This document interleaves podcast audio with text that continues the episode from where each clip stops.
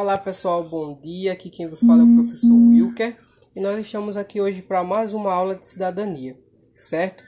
Aqui nós temos um podcast e esse podcast vai ficar chamado como vai ficar chamado de Café com o professor Wilker, Café com Cidadania ou conversando com o com o professor Wilker. Hoje nós iremos falar sobre um tema muito importante na nossa aula Hoje nós, é, hoje nós iremos falar sobre a abolição da escravatura e vamos falar sobre a desigualdade racial que existe aqui no nosso país, certo? É, no dia 13 de maio, semana passada, nós comemoramos o dia da abolição da escravatura, ou seja, o dia em que foi sancionada a lei que determinava que os escravos seriam livres no Brasil. Mas será que esses escravos realmente foram livres? Será que realmente essas pessoas tiveram o direito à liberdade? Perdão. Então, a, a, escrava, a, a abolição da escravidão foi um tema que atravessou um, um, imenso debate político no Brasil durante todo o século XIX. O Brasil ele foi descoberto em 1500, no século XV, então a, as sociedades europeias já estavam bastante evoluídas, já estavam bem é, já estavam bem mais avançadas do que o Brasil, então nós passamos por todo um processo, né, para que o para que o Brasil pudesse chegar ao que é hoje. Então, a gente pode dizer que essa essa essa situação, essa determinação foi um, foi um processo marcante para a nossa população, para a população negra que habitava aqui no Brasil. Então, essa abolição, essa situação, ela foi discutida por grandes personalidades nos primeiros anos da, da independência do Brasil. Ou seja, assim que o Brasil se tornou independente de Portugal, assim que o Brasil se tornou um império independente, alguns grandes homens, alguns grandes generais, de lá de dentro, ou até mesmo algumas a, grandes personalidades da época, começaram a debater sobre a questão do, do da, da abolição da escravidão. Então, é, como boa parte da Europa já não, não escravizava mais as pessoas, é, principalmente a Inglaterra, a Inglaterra começou a pressionar a, a corte portuguesa para que fizesse com que o Brasil acabasse, acabasse com a escravidão. Então, a partir dessa pressão da, da Inglaterra, o Brasil assume um compromisso em 1820 é, que proibia então o tráfico negreiro. Ou seja, a partir de 1820, o Brasil não iria mais trazer negros do, da África para o Brasil. Mas será que isso realmente aconteceu? Não. Né?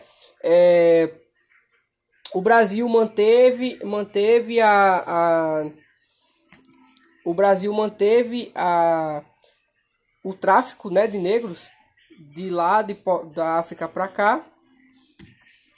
É, e aí em 1831 foi decretada a Lei Feijó, certo? Essa lei ela determinava que o Brasil não trouxesse mais negros para o Brasil, para cá. Ou seja, determinava que a corte não fizesse mais o tráfico negreiro. Porém, o tráfico negreiro continuou.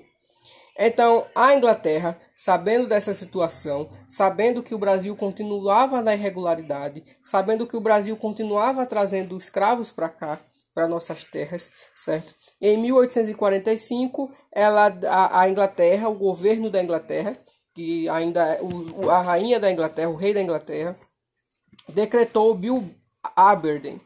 É, esse Bill Aberdeen foi uma lei, certo? E essa lei permitia que as embarcações da Inglaterra, que os navios ingleses, navegassem pela costa brasileira e fiscalizassem os navios, fiscalizassem para ver o que é que estava sendo trazido da Europa ou da África para cá. E aí, certo, o, a coroa portuguesa autorizou que os navios de guerra ingleses, os navios de, de guerra da Inglaterra, é, aprendessem esses navios, esses navios negreiros e soltassem, mandassem de volta os negros para a África. Em 1850, certo?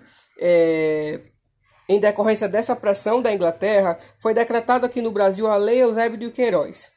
Essa lei, ela decretava a proibição do, sobre o tráfico negreiro, mas permitia que os africanos que chegaram aqui no Brasil antes de 1831, que foi o ano que, decreta, que foi decretada a Lei Feijó, continuassem sendo escravos. Ou seja, essa lei proibiu a partir de 1800, 1850 a chegada de novos navios negreiros, porém, os que chegaram antes de 1831, que chegaram até 1831, tinham que continuar como escravos, eles não, eles não ganharam direito à liberdade. Entre 1851 e 1856, já com a, com a assinatura da Lei Eusébio de Queiroz, certo? o Brasil continuou na irregularidade, então ele continua, então os governantes brasileiros, quer dizer portugueses, os governantes brasileiros, eles continuaram a trazer negros para o Brasil. Então, entre 1851 e 1856, somente 6.900 africanos chegaram ao Brasil, um número considerável, né? É, a partir da, da década seguinte, que foi da, do ano de 1860, a pressão sobre o império, ou seja, a pressão que os, os, os movimentos abolicionistas estavam fazendo para que a escravidão acabasse no Brasil, é, foi muito grande, ou seja, eles pressionaram bastante os imperadores da época para que acabasse com a escravidão. Mas por quê? Porque a Rússia, uma grande potência mundial, e a, e, e, a, e, os Estados Unidos já haviam acabado com a escravidão.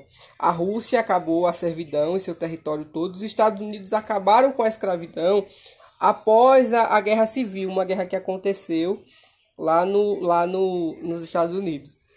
Dessa forma, o Brasil, Porto Rico e Cuba foram os únicos países da América, é, do continente americano, que ainda estavam trabalhando é, com a escravidão. A partir daí, os movimentos abolicionistas eles começaram a se articular, mas aí veio a Guerra do Paraguai, que ocorreu em meados da década de 60, e aí essa pauta do movimento abolicionista em prol da, da abolição, em prol da libertação dos escravos, acabou sendo pausada e não avançou. Essa pauta ela só veio retornar em 1870, quando acabou a Guerra do Paraguai e aí os movimentos abolicionistas eles começaram a ganhar força. E esse debate pelo fim da escravidão, ele não foi só de, foi, não tá, estava sendo somente debatido politicamente, ele estava sendo debatido por toda a sociedade brasileira. Ou seja, toda a sociedade brasileira já estava aprovando o fim da escravidão, estava aprovando que os negros fossem libertos. Mas será que o Brasil antes de liberar os negros, antes de abolir, antes de determinar que todos os negros que eram escravos fossem liberados, tinha alguma política pública para que esses negros pudessem viver em sociedade? Vamos dar continuidade para a gente poder conversar sobre. É, como alguns de vocês acham, ou até mesmo vocês já ouviram falar em alguma aula de história, em alguma aula temática sobre a abolição da escravatura não foi alguma coisa que foi benéfica, ou seja, não foi o governo que decidiu abolir. A escravidão só foi abolida no Brasil porque os brasileiros, os governos brasileiros, o governo brasileiro começou a sofrer uma forte pressão da Inglaterra, dos Estados Unidos, da Rússia, das grandes potências mundiais da época. Ou seja, e nesse período, 1870 1880 por aí, toda a Europa já estava passando pela Revolução Industrial. É um assunto que vocês vão ver mais à frente lá na disciplina de História. Então, todo, toda a Europa, os Estados Unidos, estava passando pelo processo de Revolução Industrial. Me perdoe, estava passando pela Revolução Industrial. Então, é, era importante o Brasil era um dos maiores países produtores de matéria-prima que ainda continuava com o trabalho escravo, enquanto os outros países já estavam aí na, na manufatura, já estavam com fábricas, né? Então, é, como eu falei anteriormente, essa abolição não foi uma benfeitoria do governo. essa, essa, essa abolição ela foi conquista do resultado do engajamento popular contra a instituição imperial, ou seja, a população se engajou, os movimentos abolicionistas se engajaram para que, para que, né, os negros fossem livres. Então, entre 1870, que foi quando o movimento, os movimentos, é, os movimentos abolicionistas começaram a ganhar força, algumas leis foram decretadas para que os negros pudessem ser livres. Em 1871 foi decretada a Lei do Ventre Livre. Essa lei ela, decret, ela declarava que todo todo nascimento, todo nascido em uma comunidade negra, a partir desse ano, a partir de 1871, tinha que ser declarado livre. Porém, para que esse cara pudesse ser livre, para que esse cara ou essa mulher pudesse ser livre, ela tinha que prestar um tempo de serviço. Ela poderia trabalhar até os 8 anos de idade e ser liberto com a indenização, ou trabalhar até os 21 anos de idade e não receber nenhuma indenização. Porém, eles estavam tão preocupados em liberar os negros que eles não pensaram em políticas públicas. Como é que esse pessoal vai sobreviver depois que eles forem libertos? Como é que esse pessoal vai comer? Como é que esse pessoal vai vestir? Como é que esse pessoal vai ganhar a vida? É, em 1885 foi declarada a Lei dos Sexagenários, ou seja, essa lei declarava que todos os negros acima de 60 anos tinham que ser livres. Entre os grandes nomes abolicionistas, nós podemos de declarar brasileiros como Luiz Gama, André Rebouças e José do Patrocínio. Uma das grandes associações abolicionistas da época foi a Confederação Abolicionista. Confederação Abolicionista é o nome da, da associação. E essa, e essa, essa, essa associação ela organizou grande, grandes ações pela causa no Brasil, pela causa abolicionista. Esses movimentos eles organizavam-se em, sempre em diversas formas. Eles, separ, eles se organizavam de maneiras distintas, sempre divulgando panfletos, organizando conferências, debates, convidando as pessoas para as pessoas conhecerem os motivos de terem os negros livres. Mas não, foi somente, não foram somente os abolicionistas que correram atrás para que os negros fossem libertos não somente os abolicionistas correram atrás para que houvesse a, a abolição, os negros também resistiram, certo? Só que o que é que acontece? O negro que resistia acabava morrendo. Então por isso que eles fugiam.